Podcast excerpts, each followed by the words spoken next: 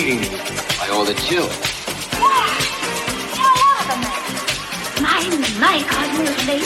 He's usually home by now. No, no, nice. Thank you, but yeah. Very nice.